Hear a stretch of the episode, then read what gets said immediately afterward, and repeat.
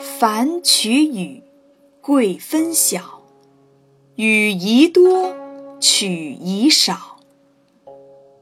他的意思是说，拿别人东西和给别人东西，轻重要分清楚。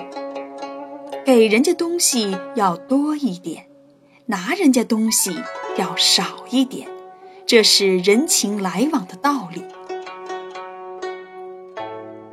赵盾是春秋时期晋国的大臣，当时国君十分残暴，由于赵盾经常指责他的过失，国君多次要谋害他。有一次，国君假意请赵盾喝酒，却在酒宴上埋伏了杀手。赵盾眼看要被杀时，一名武士救他脱离了险境。